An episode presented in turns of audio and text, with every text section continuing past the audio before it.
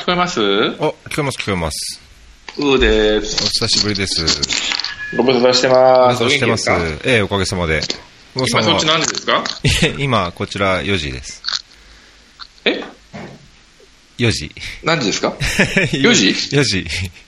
朝の4時？そうです。ご苦労様です。いえいえいえいえ。お時間いただいてありがとうございます。いえいえ、とんでもないです。はい。えっ、と、これが今回ですね、エピソード53か4になるんですけど、えー、すごいね。53件インタビューしたってこと？そうですね。あのーすごいね。複数、まあ、レギュラーみたいな感じで何度も出てもらってる人もいるんですけど、え、でもこう、1時間も収録しててさ、誰か聞く人がいる、いたりするんですか？一応、まあ、うん。一応、1エピソード大体平均で100、100件ちょっとぐらいダウンロードがあるので、まあ、少なくとも、あの、100, 100人ぐらいは。はい。そうなんだ。短い方が聞く気もするんだけど、そんなこともないんだ。1時間でも聞くんだ。いや、多分ね、短い方がいいっていう人もいると思いますけど、まあ、なんか話してると結構ね、すぐ1時間ぐらいいっちゃうんですよ。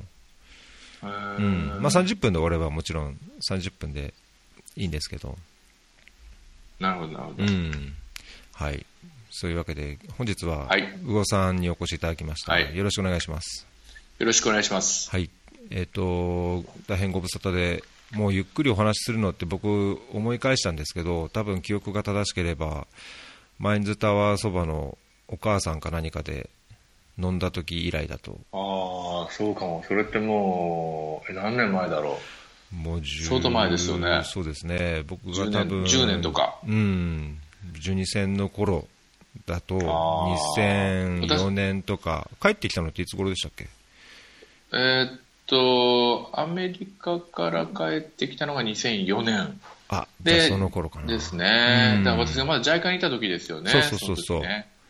インドネシアからすぐ行きましたよね、あのアメリカに。そうですね。うんはいでそれで、僕ずっと名前だけを伺ってた、会えなくて、で確かそう帰られた時ですね、人間開発部かどうか、なんかあの時人間開発じゃないわ、えっ、と人材部とかなんか、人材部にいましたね。そうですよね、うん、そうそう、その時以来ですね。うん。はい。まあ、たびたびあの、あの、教会のいろんなイベントでお会いははい。お見かけあはしてますりがとうございます。来ていただはいいて。いやいや、僕、今年ファンドレーザーのあの準認定の延長するか、は認定を取らなくちゃいけないんですけど、5年経って、はい5年目なので、はい。はい。日本にいられるかどうかわかんないんですけど、ああ、えーでもぜひ延長してください。そうそう、少なくとも、えーこのポインネットワークの中にはぜひいらっしゃっていただけると。そうですね、はい、頑張ります。ポイントもちょっと心配なんですけど、今度帰国したらまたチェックします。はい。はい。ぜひぜひ。はい。えっ、と、今日は、あの、お忙しい中、あの、本当いつもあちこち飛び回ってる印象なので、あの、無理かなと思ってお声掛けして、やっとどうにかお時間いただけたので、あの、みっちりいろいろお伺いしたいと思ってます。よろしくお願いします。はい。最近もなんか、ね、イタリア行ってましたね。ああ、そうですね。あの、イタリアの、あの、ベラジオという、ミラノに郊外にあるところで、うん。あの、えこれあの、社会的インパクト投資っていうんですけど、はいはいはい。あの、これはなんかあの、えっと、経済的リターンと社会的リターンっていうんですけどね、うんうん。投資をするんだけれども、だから投資だから当然あの将来お金返ってくる可能性がある投資ですけど、はい寄付とは違って。はい。なんだけど社会問題の解決も進むという投資を社会的インパクト投資っていうんですけども、うん。そこがす各国で進むように牽引している人たちが13カ国から19人集まって、はい。3日間合宿やったんですよ。うーん。で、結構面白かったんですけど、へーで3日間各国の共通の課題であったりとか違いであったりとか、じゃあ全体として世界でこれをどう進めていくかみたいなはい。ことをみんなで語り合ったっていう3日間でしたね。へえ、それはどっかやっぱりそのオーガナイズするというか取りまとめてるところがあるわけですよね。そうですね。これもともとは、あの、えっと、2012年にロンドンでうん G8 会合があったんですよね。議長国イギリスで,、うんで。その時に社会的インパクト投資っていうのが、これから先進国共通に必要だよねっていうことになって、うん。でなんでかというと、まあ、どの国も先進国はこ高齢化してはい財政赤字でっていう社会問題がこう顕在化して、うんうん行政だけでも解決できないと、社会問題は。はい。で民間投資を使った社会問題の解決をやろうということで、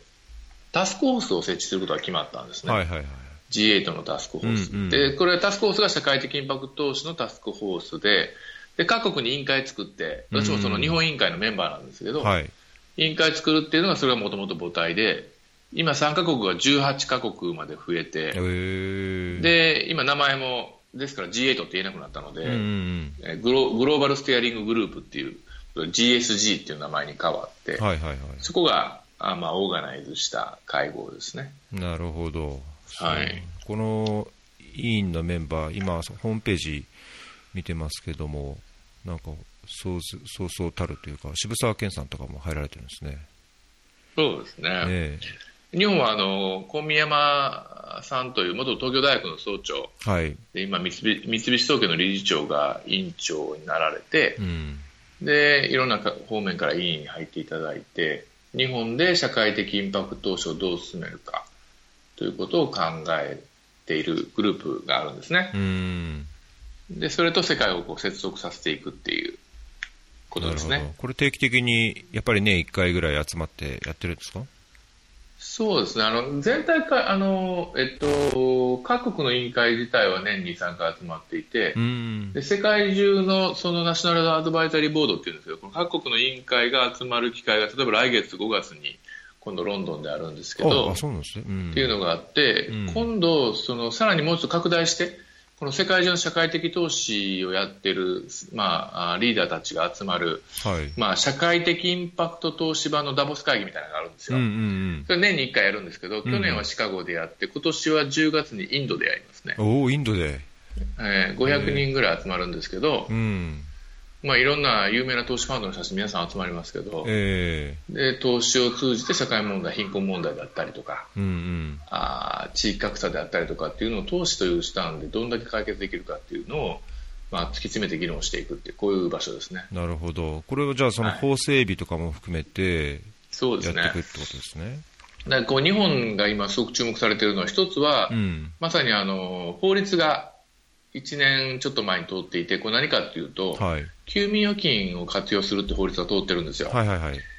で日本社会ってその休眠預金って要はあの10年間ぐらいあの預金放っとくと休眠状態っていうことで、はい ATM で下ろせなくなるんですけど、うんうん今までそれが銀行の利益に計上されていたんですけど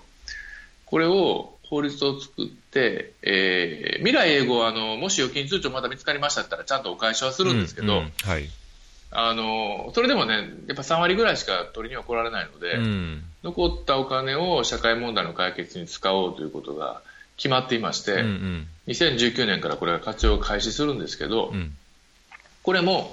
あの社会的投資をす促進するその誘発剤になるだろうというふうに言われてますね。みたい。な、まあ、あるいはその減税措置だったりとか、いわゆる促進するための制度っていうのも必要だよねっていう議論は同時並行でありますね。なるほど。じゃあ本当に投資っていう投資だけじゃなくて、そういわゆるソーシャルに流れるお金の仕組み作りも含めたソーシャル、あ、違う、えっ、と、えー社会的インパクト投資っていうような大きな枠組みで考えてるってことですか？そうですね。うんこれあの、えっと、一つの議論としてはあの、リスクとリターンってあるじゃないですか、社会の投資。あの普通、一般的な、ね、株式投資って、リスクがあって、リターンがある、うん経済的リターンですよね。うん。で、リスク、リターンをみんなバランス取りながら投資をするわけじゃないですか。はい。ハイリスク、ハイリターンなのか、ローリスク、ローリターンなのかみたいな。で、そこにリスク、リターン、インパクトっていう、うん。もう一個の軸を足し合わせたっていうことなんですね。なるほど。でリスクとリターンを考えるんですけれども同時にそれが社会に対してどんな影響があるのかっていう考えていく投資みたいなことが今世界的にすごく広がってきていて。日本でもこうした社会的インパクト投資っていうのが、えっとい2016年で760億円ぐらいあるんですけどはい。これって2015年から倍増しているのでうんどんどん今増えてるっていう感じですよね。ほうほうほう世界全体では何兆円かこういう社会的インパクト投資っていうのが今出始めてきているっていう。新しいタイプのお金の流れですね。んいや僕もその NPO、NGO、まあ、ファンドレイザーとしてだけでなく、まあ、半分ライフワークとしてなんかそういうお金の循環で、まあ、そこにどういうふうに関われるかっていうのは常々考えている中でなんかアメリカとかだとあのやっぱりそういう社会的投資的なところへのお金の還流がやっぱ多いような気がするけど日本ってまだまだ限られてるっていうのはどうしてもあると思うんですけど、まあ、そこをあの大きくしていくっていうのが、あの日本ファンドレイジング協会とか、まあ、最近のここ10年ぐらいの動きであると思うんですけど、そのやっぱり日本ってこうそういう社会的インパクト投資っていう面で、えー、期待されてるところもあるでしょうけど、伸びてるっていう実感って、魚さんの中であります？かそうですね、えっとまあ、各国、この伸び方はみんな違うんですけど、うん、えっと、伸びてるのは伸びてますね、伸びてる伸びてるっていうか、やっぱりあの投資家も社会問題の解決もできるんだったら、それに越したことないよねってやっぱりなるので、うんうん、あのそうした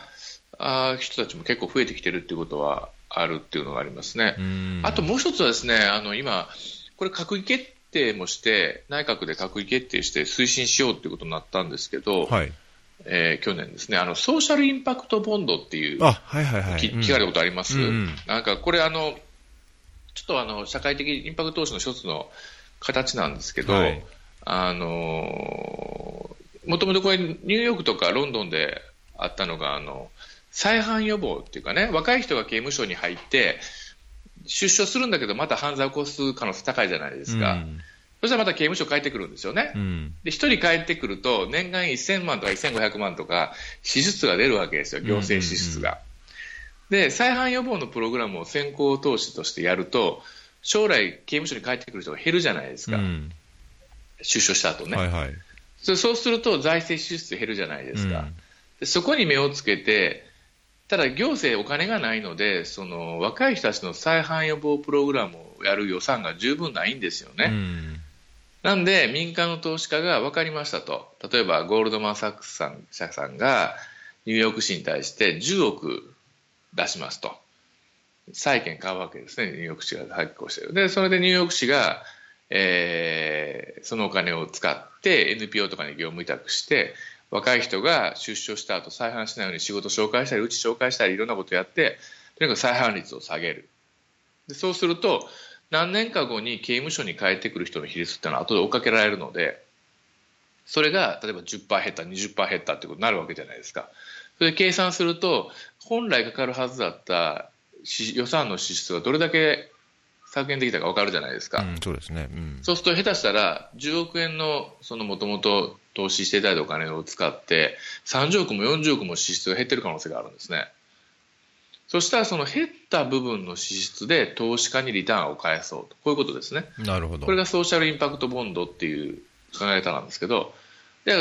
ゴールドマン・サックスには10億円投資して社会課題解決に貢献して将来14億円返ってくる可能性があるということじゃないですか。でこういうのがあのこの2010年代に入ってイギリスとかアメリカで生まれ始めてあこれは結構いいよねと。なんでかというと行政って新しいチャレンジにそのリスクテイクができない、まあ、議会も通さなきゃいけないし予算取るって大変だし実績あるんですかって言われるしだから新しいチャレンジするのにすごく時間がかかるんですよね。でこの新しいチャレンジを民間の投資でやってでもし結果が出て財政支出が削減されればその投資家にお金をお返ししようと。いうのって結構すごい散歩よしで行政も、うん、あの削減してから予算支出削減してから払い戻せばいいから国民の税金としてはあのトータルでは支出減ってるわけですよね。うん、で、ね。うん、投資家はリターン返ってきててで、それで社会問題減ってるっていう、散歩よしみたいなことが起こるのが、ソーシャルインパクトボンドですね。で、これを進めようっていうのが閣議決定されているので、で、今、全国で20か所ぐらいでこういうソーシャルインパクトボンドの今、プロジェクトを動き始めようとしているので、これもこの数年の動きですね。うん。これはじゃあ、基本的には自治体なりその行政が記載をして、それに、えー、買ってもらう、まあ、投資して買ってもらうっていう自治体が記載するっていうような形になってるんですか？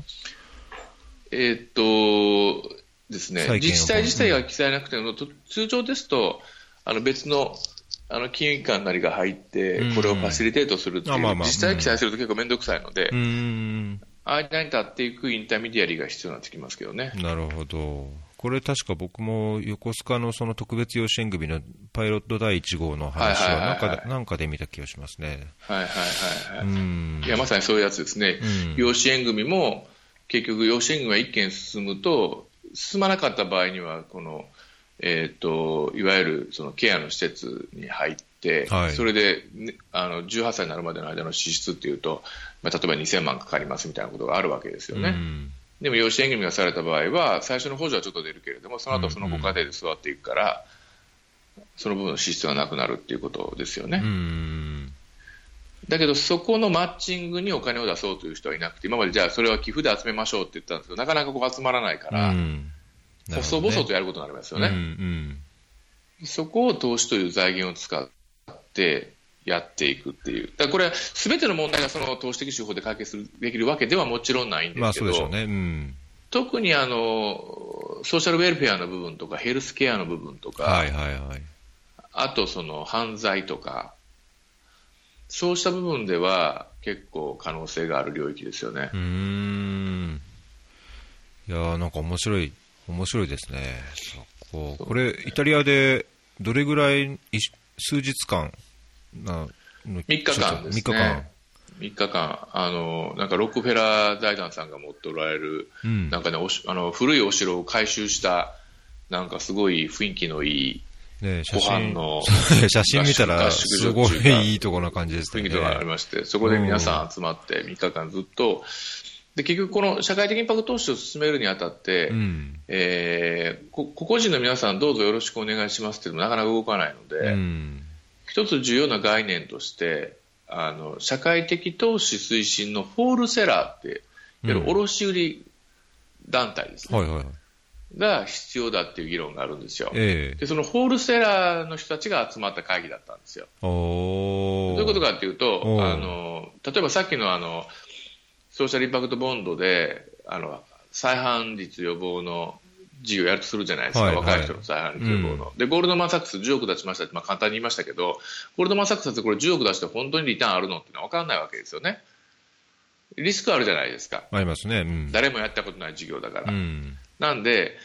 休眠預金とかを使って、そのホールセラーっていうファンドが別途あって、そこが最もリスクの高い再列後の部分のお金を例えば引き受けますと。最初に、じゃあ3億、そのホールセラーからお金が出ますと。で、上に10億、ゴールドマン・サックスがお金乗せますって言ったら13億の事業になるじゃないですか。うんうん。で、事業がもしうまくいかなかったときは、その最初の上の10億、民間からの投資の10億の部分に関しては先に回収権が向こうにあって、で、最後まで3億円のそのホールセラーから入ってるお金は残ってて、もちろんうまくいったときはその3億円もちゃんとそのホールセラーに変えるんですけれども、みたいな、なるほど。協調投資型でリスク軽減するっていうことがやっぱり必要になってくるよねと。で、まあ、ゆっくりやるんだったら別にそんないらないんですけど、やっぱ社会問題がどんどん進んでるので、どんどん融和させるためにはそういうことがいるよねっていうことで、今、そういうホールセラーっていうのが各国にできてるんですよね。なるほど。まあ、要はなんかそういうクレジットファシリティみたいな、はいその一部補補填するため、まあ、補填実際はしてなくても、まあ、そういうリスクを下げてっていうようなわ役割なんですね。そうですね。だから、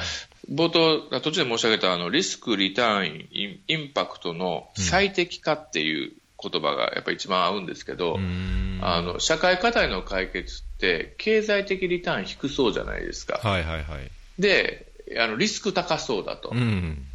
で、インパクトはあるかもしれないけど、まあ、ちょっとまだよくわかんないみたいな時に、全部なんか睨み合って物事動かないので、じゃあリスクだけは軽減しましょうとか、なるほどね。うんあとそのリターンの部分を、もしうまくいった時にボーナス的にその1億つきますみたいな、うんリターンのところで乗っかるっていう手もあるんですよね。うんうんホールセラーとしては。成果が出た時にボーナスポイントで1億円リターンが増えますみたいなことだと、投資する時のリターン率上がるじゃないですか。はいはい。とかいう、このリスク、リターン、インパクトの最適化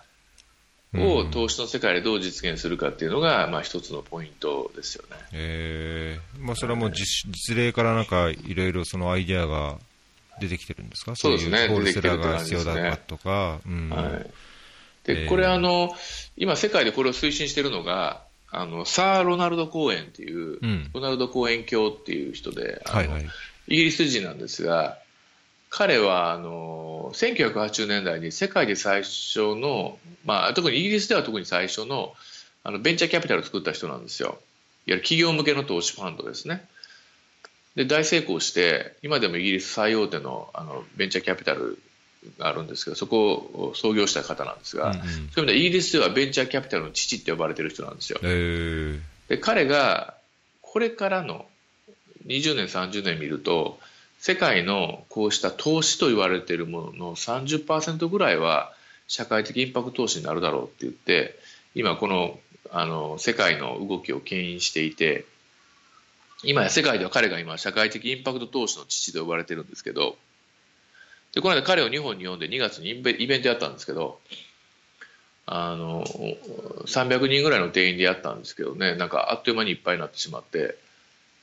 でやっぱり一番面白いなと思ったのはもうメガメガバンクとか大手の投資信託会社とか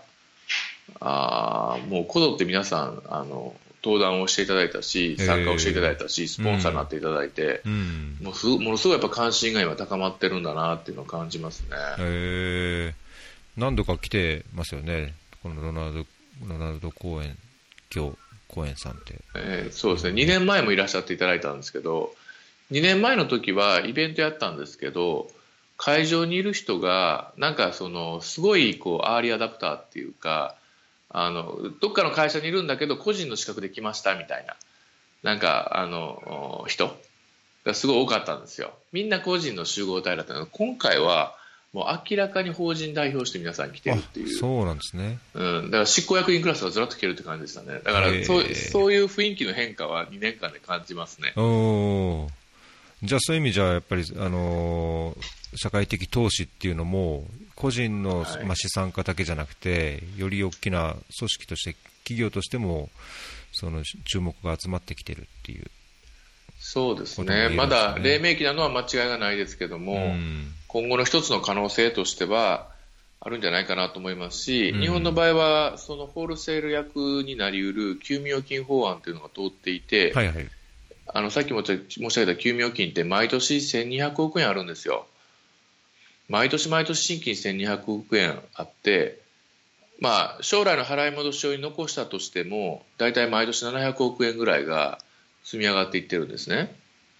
で、これがさっきみたいな社会的投資の促進の財源であったり、もちろん、あの助成金なんかを通じた社会課題の解決をどんどん進めていくあの財源になっていくので、ある意味であの本当にあの私たちねあの JICA で働いていたりしたわけですけど、はい。海外に向けては OD をやる JICA がありますけど、うん。日本国内の課題を解決する国内開発庁ってないんですよね。なるほどね。だから私なんかこの休眠預金の活用財団っていうのがある意味あの日本版のあの国内版 JICA みたいなね、うん。もう省庁の枠も超えて自治体の枠も超えて社会問題の解決をイノベーティブに誘発していくっていうそういう存在になっていくといいんじゃないかなと思ってますけどね。なるほど。つい最近までパブリックコメントをやってたとはいはい思いますけど、そうなるとやっぱりその組織としてもやっぱりノウハウというか専門性な、専門的なあれもないと大変そうですね。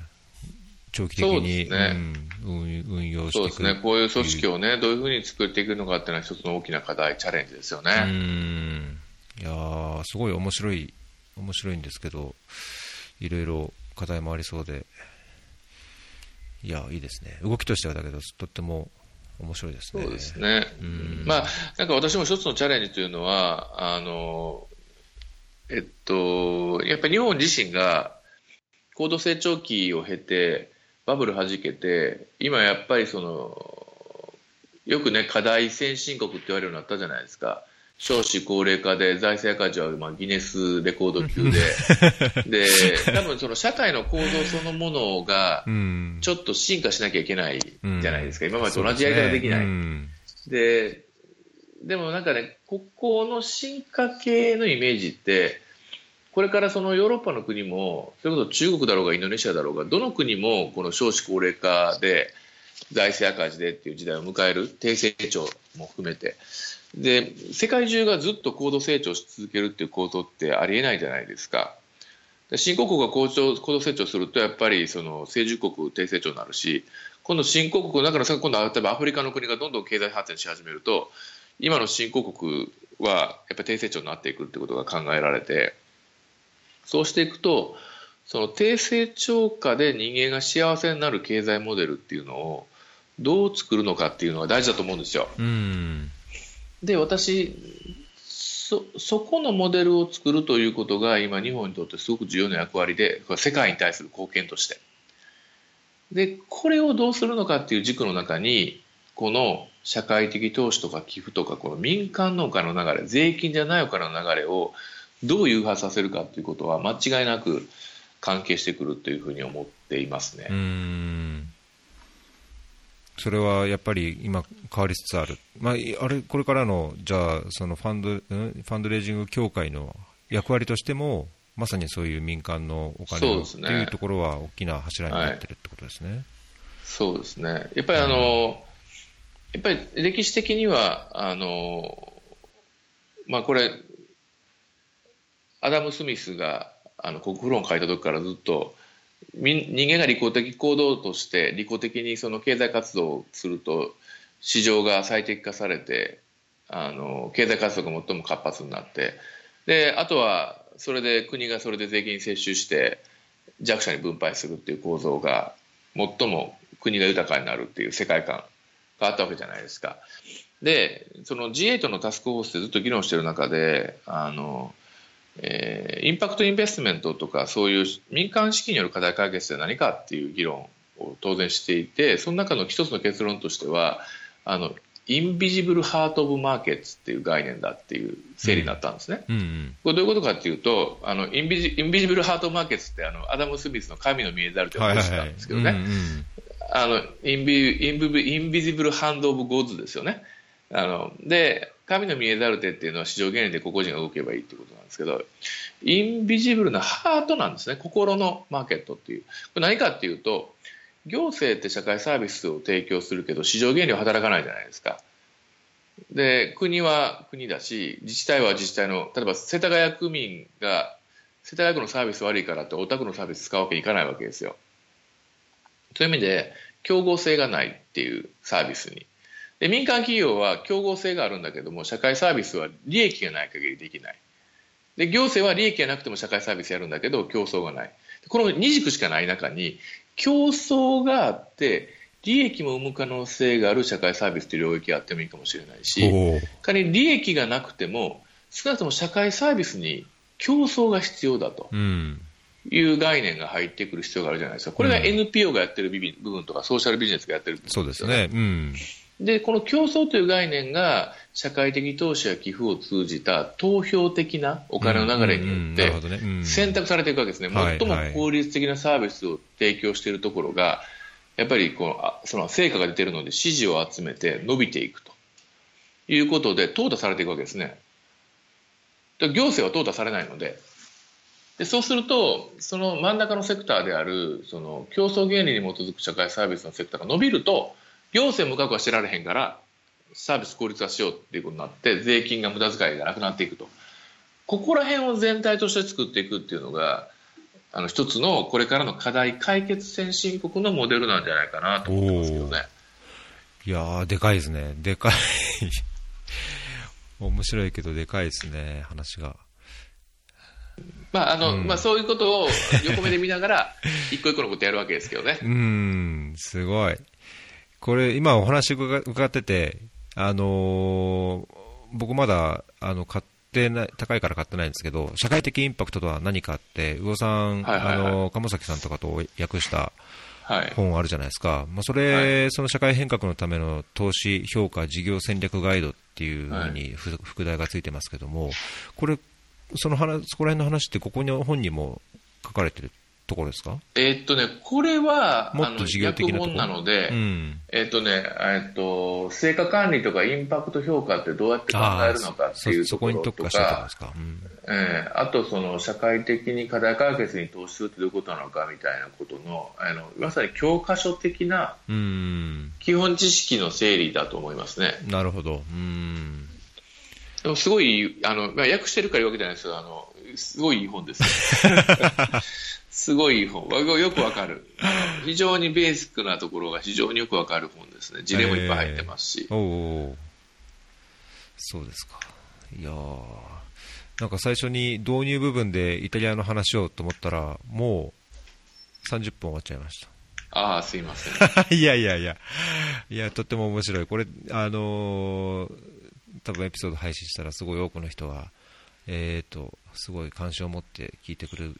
るところだと思うんですけど、あのーせっかくなので、えあの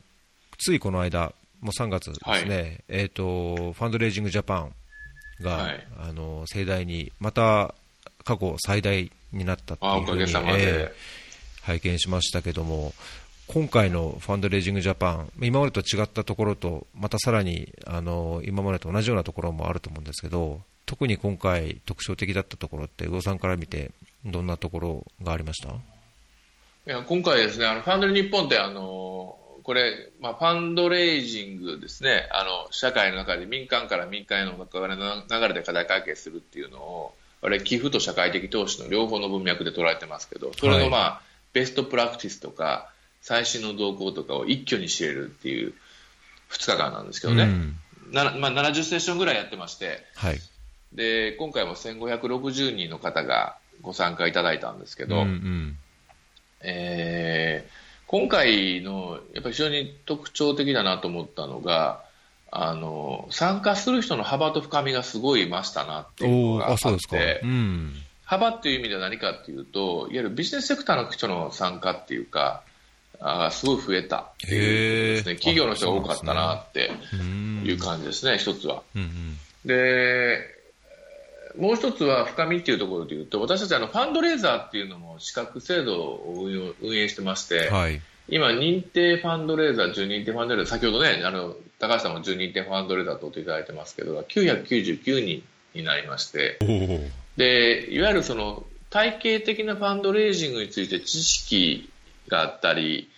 こう理解をしている人たちの参加者がすごい増えてきて、でそういう意味でその、なんだろうな、議論のレベル感がどんどん上がってる感じ、共通言語を持ってる人たちがいる空間ってやっぱりいいなと思いますね。なるほどね。えーベースの全体図が分かってるから話されてることがどの部分なのかっていうのが非常にみんな分かっているから議論が深まりやすいっていう感じがしましたねなるほど。で、まあ、そういうところが今回あのすごいやっててよかったなと思いますね、今回、あれですよね、会場もまた変わって、ええ。駒沢大学でしたっけ、はい、今回駒澤大学をお借りしたんですけど、非常にあのコンパクトにまとまったスペースで一体感が出てよかったですね。あとメインホールがあの1200人ぐらい入るとこだったのおでー。今までってあのメインホールがどうしても会場の関係で700人とかであの第2会場で中継してあなるほどね、うん、オープニングセッションやるとか、うん、まあ、あの必ずしも全員が来るわけじゃないんですけどそれでもやっぱり1000人近くなるので入りきらなかったんですよね。だけど今回は全員が一体で入れたのですごい一体感が出てよかったですね。それはそれは、なんか毎年毎年、なんか嬉しい悩みな感じですね、人が増えて、ちょっとそう、いやいや、本当ありがたいことですね。去年よりだから百何十人が増えてる感じですね。えー、もう僕も出たいのは山々なんですけど、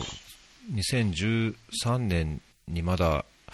あれどこだっけ、両国かどっかでやってた時以来出てないので、多分今出たらすごいびっくり、そういういろんな違いがあってびっくりするのかなと。ああ、ぜひぜひ、今度ね、一時帰国される折があったら、これに合わせて本当、したいぐらいですけど、ぜ うん。そうですか。いやー。で、これ、また、もうこの19の来年の準備っていうのは、もう夏ぐらいからするんですか、い、つも結構早めにやらないと大変ですよね。結構早いですねうん。大体、そうですね。10ヶ月ぐらい前からもう準備が始まって、こ講師打診とかもそのぐらいから始まるので、えーうん。あの、募集、実際ね、告知募集開始自体が、大会をやる5、6ヶ月。前からやってますうん。からまあ、10ね。月ぐらい、10月、11月ぐらいですもんね。やっぱりいいスピーカー揃えようと思うと、そのぐらい前にやらないと、うんうんうん。スピーカーが集めきらないへですね。え。いやーこれ本当に一これ一つ運営するだけでも相当な苦労がありそうですけど。いやーもうね、最初はどうなるかとかというか、あの、一番最初これ、まあ、言うてもファンドレイジング社会的投資ってその社会課題解決側の関心事項じゃないですか、うん NPO とかソーシャルビジネスの人の。うん。で、このファンド日本って、まあ、割とちょっとね、あの、NPO ソーシャルビジネス向けにしてお値段もするし、うん。で、そのファンドレイジングのカンファレンスやるとかって言って、1回目2010年にやった時には、はい。定員、定員400人で打ち出したんですよ。え400人目標ですってって。で、よく考えたらその頃、なんか NPO セクターでやってるそういう、その、集まってる研修会とか、その、大会。みたいなうん。のって、なんか、200人とか250人ぐらいが大体マックスの感じだったんですよね。えで、でまあちょっとあんまりよく分かってなくて私も。400人ぐらいいけるだろうと思ってやったら、最初全然誰も来なくて、えあ、そうなんですか？で、えーなんかね、2月1日にカンファレンスやる予定で、1月15日が締め切りだったんですよね。えで、12月24日の時点で80人しか申し込みなかったんですえよ。えで、うわ、これはやっちまったな、みたいな。で、で、いろんな人からはね、もうファンドレジン協会の成否はこの第1回の集客で決まるね、みたいな、ちょっと言われた言われたりとかして、えでそしたらね、20、忘れませんけど、25日から毎日毎日30人ずつ申し込みがあるんですよ。えおお。で、駆け込みで1月10日にはもう400人超えて、へーだから締め切り前に締めたんですね。で、それは確か400人で、で、そう成功してう、んで、翌年500人になって、うん550人になって、700人になって、1000人になって、1200、1400、1560ですね、今回。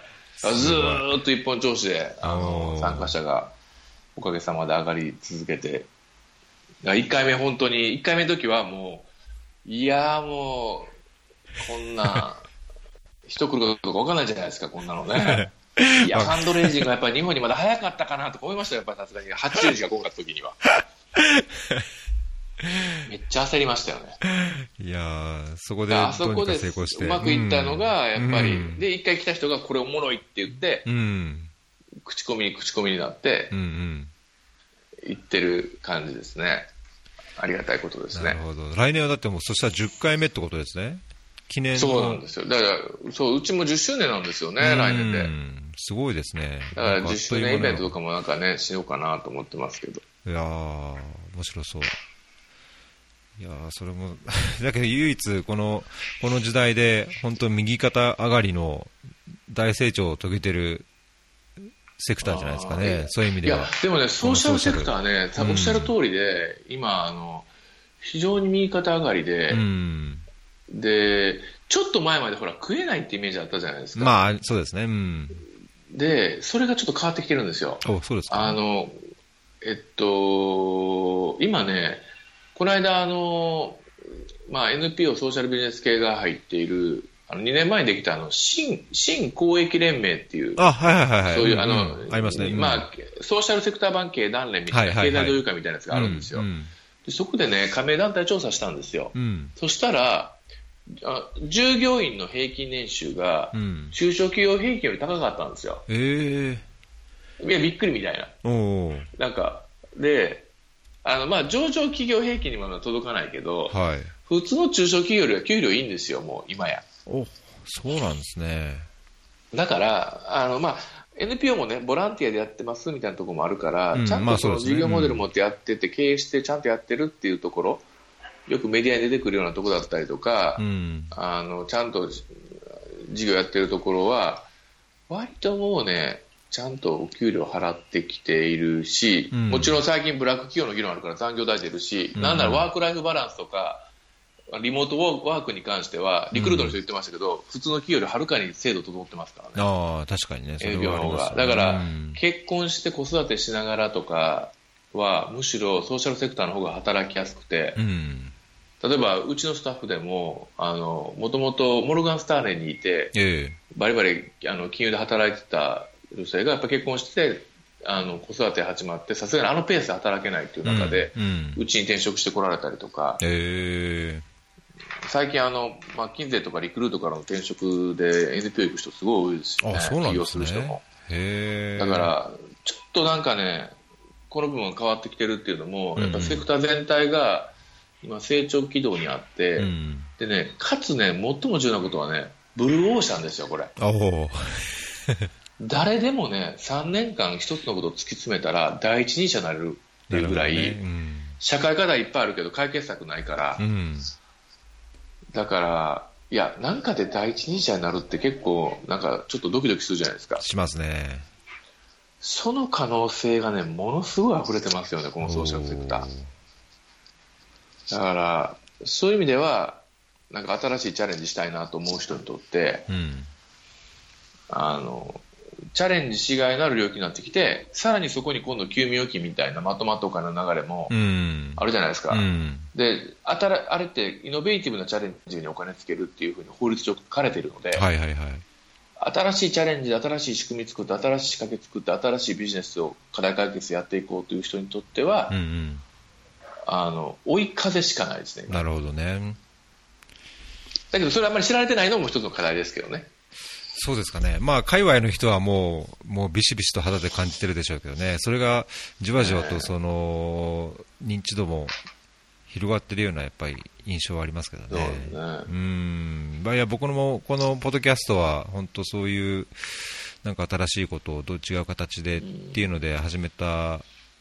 でちょうど今日い今日で1年丸1年なんですけど、ああそうなんですか。おめでとうございます、えーありがとうございます。いやなんかそういう本当いいそういう流れの中でなんかこうそれ一つのなんか違う役割を見出せればなと思ってただ日々こう悶々としながらなかなかうまくいかずにどうにか1年やってるっていう感じですけどね。いやでもねこれあのすごい大事だなと思うんですけどこれちょっとなんかあの全くあのリスナーには関係なく、うん。あのあの個人的アドバイスですけど、ええ。私もねサラリーマンやった時あったわけじゃないですか、ええはいはい。でファンドレイジングに関心持ち始めて、どっから手をつけていくのかっていうのがあったわけですよいきなり仕事辞めるわけじゃないし、うんうんあで関心あるけど、今の仕事辞めてまでやる話かっていうのもあったし、うんああ、そうだったんですね。うん、前の仕事も楽しかったし、うん。で、そういうことで、ブログ始めたんですよね。ファンドレイジング道道場ってういうんブログを見てましたようんで、これ、一切広告、あの、せなんか告知とかしないで、自分のファンドレイジングの関心とかを、こんなおもろい事例があるとか、うん。ね、こんな成功事例あるとか、こう分析できるとかっていうのをね、だーっとね、毎日毎日書いてみたんですよ。ええそしたらに200日ぐらい止まんなくて、ずーっと。あ、で、そうするとだんだんこう口コミで広がっていくじゃないですか。はいはい。で、それで、そうすると、まあ、北海道から沖縄からね、NPO やソーシャルビジネスの人が、うんちょっとあの、このファンドレイジング道場主さん、ぜひちょっと相談乗ってくださいって来るわけですよ。で、これ、サラリーマンしてたから、もちろん、うんあの、あの不遇預金しなんで、うん。あの、アフターファイブに、あの、居酒屋行って相談乗ってあげるみたいなことを、もうやったらもう週2回とか3回になってきてたんだ。へえ、あ、そうなんですね。でこれはもうこんだけ社会のニーズがあって、うん。うん。で、自分が実際アドバイスしたもので成功したりとかうまくいったりとか出てくるじゃないですか。そうすると自信もつくし、うんうん。あ、なんか俺の役割ここにあるんじゃないかなっていう確信になったのは、その発信を続けてからなんですよね。ええ、あ、そうだったんですね。で、やっぱりなんかね、自分が発信し続けるっていうことって、自分自身のメッセージとか情報発信にあの知らないうちに感謝してくれてる人たちがいて、私なんか起業した時に、あの、起業を決めたんですけど、最初コンサルティングの会社作ったんですよね、はいはいはい。NPO 向けの。え NPO 向けのコンサル会社なんてもう絶対儲からへんってもう100人に相談して100人に言われましたけど でもそれ企業を決めた時にはゼロだったんですけどでもあのねじゃあやめてやりますってブログに書いたらですねもうコンサルティング優勝でやってほしいっていう依頼がドドンってきてもうへー2年分いっぱいになりました。あ、2年分仕事でいっぱぱい。おだからそれは、はブログやってたからですよ。別に営業1個もやってないですからね。ブログやってたので勝手にその見ててくれて潜在的に応援者になっていただいた方たちがじゃあぜひうちのやつやってくださいみたいなことで何件も話をいただいてあのそれが私のね立ち上がりではすごい良かったのでこうやってコツコツ発信するのってどっかでねあの人生の何かを変えるっていうことはねあるって私は思ってますけどね。あらそれはちょっと嬉しい言葉ですね。ちょっと背中を押されてる感じがします。うん。まあ、その中でも、ええあのはい。本当おっしゃる通り、いろんな方に、ここでゲストで出ていただきながら、あのこういろんな言葉を聞くのもそうですけども、おっしゃったように、多少も反応もあるので、まあ、うんええ少し改善しながら、いろいろ改善点が多いんですけど、改善しながらうん。続けたいと思ってます。はい。はい。素晴らしい。えー、いやあの今日、まあ、ちょっとだいぶ時間も迫ってきちゃいましたけど、今日もう一つ、ぜひとも魚さんにはい。お伺いしたいと思ってたのは、さっきちょっと触れた、あの社会的インパクトとは何かっていう本をはいはい。出されて、えーっとまあ、翻訳して出されたと、で僕も、あのちょっと収録前にもお話ししましたけど、ソーシャルスタートアップサクセスっていう、あのはい。面白い本があって、えーまあ、アメリカの事例の本なんですけども、まあ、アメリカで多くの NPO とかそのソーシャルセクターの組織が、あー大体予算規模でいうと日本円のまあ5000万円ぐらいが、えーまあ、ちょっとスレッシュホールドになっててこの5000万円以上の寄付を集めて、まあ、5000万円以上のその事業予算を抱えるような組織が、あー非常に限られていると、まあ、どういうふうにすれば、そういう NPO、まあ、ソーシャルの組織があー5000万円以上の予算をファンドレイズして、はい。えー活動の規模を拡大していけるのかっていう、そのはい。違いとかコツみたいなものを、おーまあ、い5つか6つの切り口でやってるんですね。で、うん。まあ、そういうインパクト評価みたいなものをちゃんとやってる。ただ、あーアウトプット、いや、こういう研修してこんだけ人集まりましただけじゃなくて、それがどういうふうはい。にその社会課題の解決に貢献しているのか、インパクトがあるのかっていうのをちゃんとやってるかどうかっていうのなと、はいまあ、組織運営の中で、じゃあそのボードメンバー、理事会がどんだけの役割をしているのかとか、はい。あのその theory of change みたいな自分たちの組織はい。がその社会課題にどういうような形で、えーはい。取り組むことでどういうような変化が生まれるのかっていう、まあ、 theory of change をちゃんと明確にしているとか、はい。まあ、本当、なんか NPO がスケールしていく上で、まあ、必ずしも大きくなればいいっていうわけじゃないとは思うんですけど、あのそれでもやっぱりその予算が限りがあって人が雇えないとか事業ができないとかっていう壁がある場合、はい。まあ、その予算を拡大してスケールしていくっていう、はい。まあ大きなお金をもらっていくっていうのがやっぱり NPO としてのその課題の一つでもあると思うので、まあ、そういうあの成功事例、えー100以上の NPO をインタビューしてまとめた本がすごい面白い本があって、2018いや年、ー今年のいいです1月ぐらいに出た本なんですけど、あ出たばっかりなんですね。そうなんですよ。で、もう出てすぐあの目についたんで、買って読んだら、あ面白いと思って。で、これ、なんか日本で翻訳できないかなと思って、ツツイッターで、あの、著者の人に日本で出るんですかって聞いたら、いや、全然予定はないと。ただ関心はあるし、あの、出せるなら、あの、なんか手伝ってくれっていうようなこと言われて、じゃあちょっと出版社探しと、あの、まあ、翻訳、もう僕もなんか翻訳できるんだったら一度そういうのやってみたいなと思うんですけど、一人で、まあ、難しいかなっていうのはいある一方で、なんかできればだけのことをやりたいなと思ってて、その中で出版社と、まあ、翻訳の、まあえっと出版社に勤めてる友人に聞いたら、その訳す人のやっぱりステータスというか知名度もやっぱり大事大事だ。うん。出版社的には大事だっていうらしいのでなんかそういうところをどう進めようかなと思ってご経験からなんかあの本当個人的なアドバイスに近い形で結構なんですけどなんかご教示いただければと思ったんですけど。そうですね、まあ、あのおっしゃる通り出版社どこにするのかっていうのがね、うん。結構やっぱり大事っちゃ大事なんだと思うんですけど、うん。えっと、本としてはねすごいいいポジショニングの本だと思うし、うん。今の日本社会ちょうどこれからそういう社会イノベーション立ち上げ事業を立ち上げようという人たちを増やそうという流れなので、ええ。まさにその教科書的にもすごくニーズがありそうだし、うん。あのすごいあありな話だと思うんですけど、あのえっと、私の場合の社会的インパクト投資あ社会的インパクトとは何かという本って、はい。現代はメジャリングあの、えっと、メジャリングなんだっけなえー、メジャリングモニタリングソーシャルインパクトかな、うん、っていうタイトルの本で、もともと私もあのアメリカでのカンファレンス、パンドリーのカンファレンスの時に平積みになってて、えー、で、パラパラと見たらすごく分かりやすくて、すごい面白そうだな、みたいな、すごい売れてる本だったんですよね。うんうん、で、あ、こういう本があるなと思って、で、こういうの必要だなって日本にそういい教科書がなかったので、はいはいはい、と思ってたら、あの、出版社の方が、の担当の人で、いや、この本出したいんですっていう人がいて、あそうなんですね。で、で、すごい偶然だったんですけどね。で、で、出版社の方で抱えておられる、その、役者の方がいらっしゃるので、訳されて、で、漢訳をお願いしますと。で、漢訳の時に、まあ、初めにっていう、この本がいかに重要な本かっていうところの初めに書き下ろすのと、えー、端末に、その、じゃあ日本でこの社会的インパクト投資とか評価がどうなってるのかみたいな。うん海外の話だけ見ても、あ、すごいねで終わっちゃうので、そうですよね、うん、日本でも実は結構動いてる話があるから、うん、それの開発を一生足そうかの解説をね、一生足そうっていうことになって、うん、それを書き下ろしてやったんですよね。なるほど。なんで、あの、まあ、どういう形がいいのかちょっとわかりませんけれども、あの、そういう意味で言うと、まあ、出版社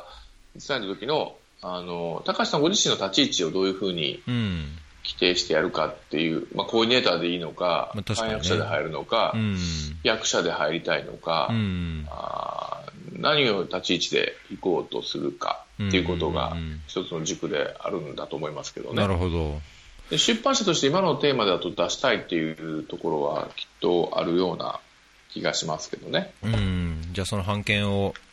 コピーライトを買ってくれる、買ってくれれば、まあ、あとはじゃあ翻訳どうするかっていうところが整理できれば、あれですかね。うんうん、で、まあ、まあ、本の中にはほら、なんか、あの、章を分けてみんなで手作りで訳してっていうのを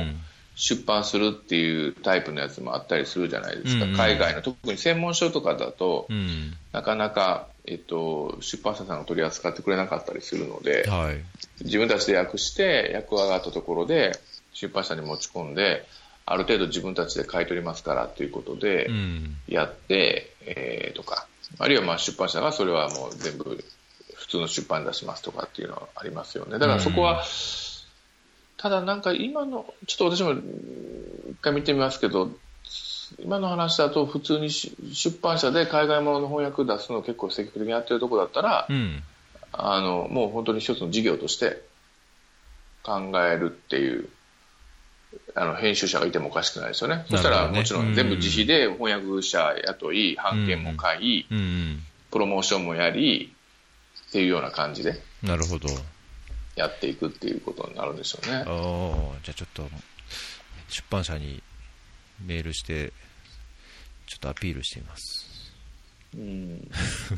た高橋さん自身のね、その立ち位置をどういうふうにしたいかということも、その時に考えておいた方がいいかもしれませんそう。ですね、うん、いや、なんかそのその出版社に勤める友人に聞いたら、どんな形でもその省略みたいな、えーとまあ、何ページかで本の概要とどういうところがその売りなのかっていうのは準備しておいた方がいいと言われたので、まあ、そこはした上で、なんかその作業の中で本当になんかすごい時間がかかってもなんか翻訳できるんであればなんかそれも、まあ、僕も10月であの今今ヨルダンにいるんですけどあの、ん。この企画調査員のポストも終わりだからそしたらなんかそうなんうん、時間もできるしなんかそういうのに時間割いてもいいかなとも思ったりもしてるんですけど、うん。まあ、だけどね本当にね。プロで翻訳できる人がいるんだったらもちろんそっちの方が絶対いいでしょうし、うん高橋さん的には質的国際協力でやっぱりやっていきたいって感じですか？国内課題というよりは、国際協力いや、志向ですそこはね、そうでもなくて、まあ、国際必ずしも全然国際に絞ってなくて、あのまあ、このポッドキャスト始めたのもありますけど、その日本のいろんな行政書士さんとか、えーっと会計士さんとか、べまあ、弁護士さんも含めてで、あと NPO の人にもいっぱいあのちょこちょこ出てもらってて、まあ、日本の、まあ、せっかくファンドレイザー準認定で、まあ、もしできれば認定でっていうふうに考えると、まあ、日本でもやっぱりいろいろやりたいことは妄想としてはいっぱいあるので、ううんん、これを機に日本っていうのもありかなっていうのは考えてます。素晴らしい。うん高橋さんってもともとどういうバックグラウンドでやられたんでしたっけ？この公開の場で言うことになるかもしれない。いやいや、全然、あの、ちょこちょこ言ってますけど、あのーまあ、ご存知の通り、僕、インドに留学して、その時に、村落開発を一応専門で、あの、やろうと思ってたんですね。まあ、村落部の貧困削減が、まあ、僕の中でのその、開発の、あの、一番のそのライフワークとして軸になるとこかなと思ってて、で、まあ、インドでその、村落地域のお生活改善っていうのを勉強したのもあって、例のライフで、あのースタッフ、現地スタッフになって、まあ、その時にちょうど水、あのーまあ、水緑人で水のことやってたので、まあ、井戸にこう触れ合って、で、JICA に行っても、結局アフリカであの地方給水とか水分野にどんどんどんどん、まあ、いなあの村落開発でも水の方に移っていったので、まあ、水の専門でついこの前また水の環境工学のマスターもあの distance learning で取ったんですね。なので、一応、せバックグラウンドとしては水ですね、浄水、うんうんうん。下水とか、まあ、水資源管理もちょこちょこやってきたので、水っていうのが切り口としてはありますね。まあ、もうだから、ね。うん、もう少しその本当ソーシャルビジネス的な、なんかこう、はい。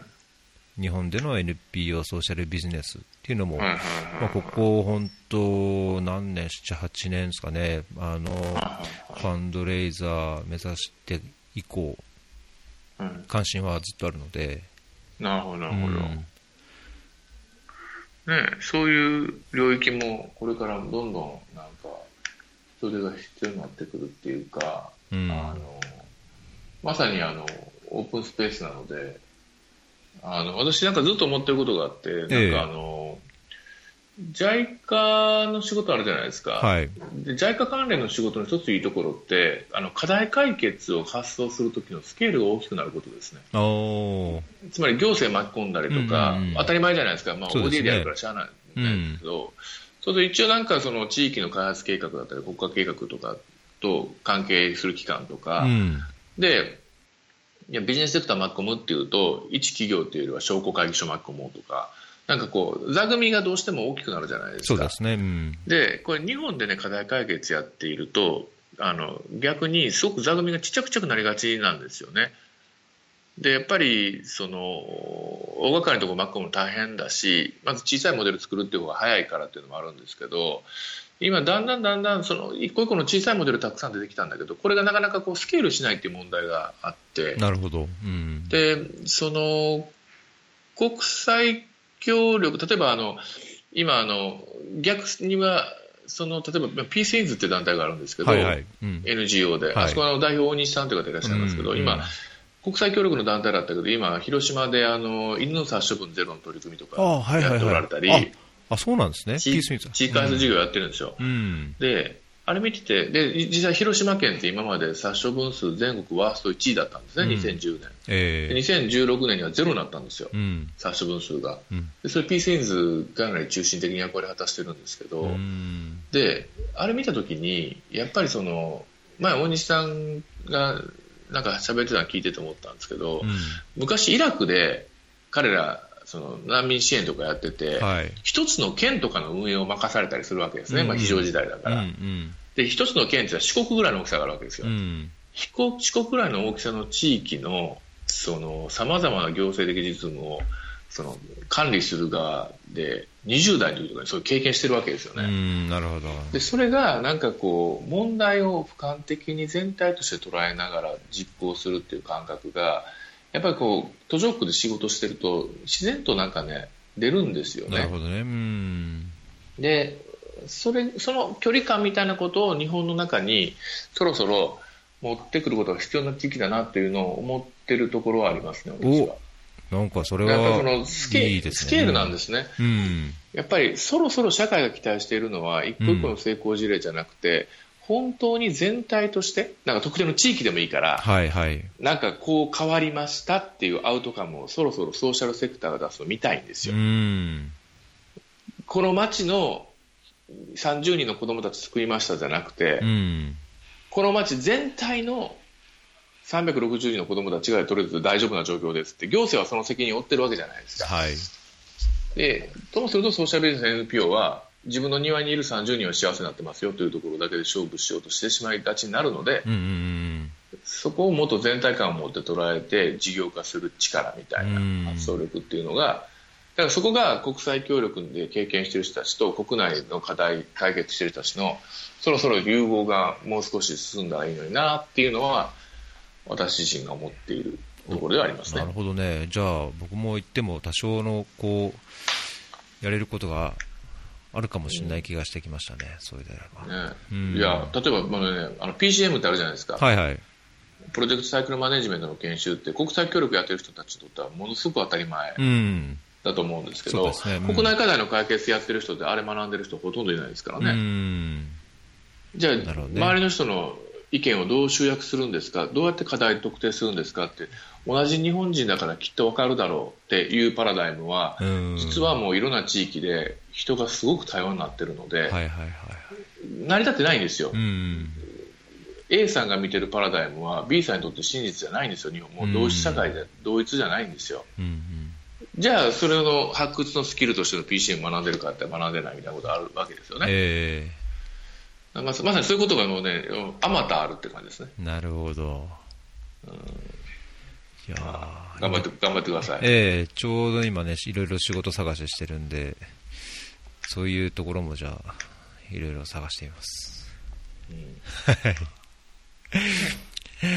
楽しみですね、じゃあ。なんかやりがい、なんかワクワクしてきました。帰るのも楽しみ。うんはい。はい。じゃあ、なんか本当はもっといろいろお話ししたいところもあるんですけども、だいぶ、はい。もう時間も来てしまったので、はい。はい。あのーお忙しいと思うんですけども、なんかこう、会った時に、ぜひまた魚さんにはい。出ていただければと思いますので、はい。あの、イメージとしては、はい、イメージとしてはこう、は本当、雑談のところも含めて、あのーはい。個人的な考えをぜひいろいろまた聞く機会があればは嬉しいので、はいはい。はい。じゃあ、わかりました。ええ本日は魚さんにお越しいただきましてありがとうございました。はい。ありがとうございました。はーいどうも、失はい礼します。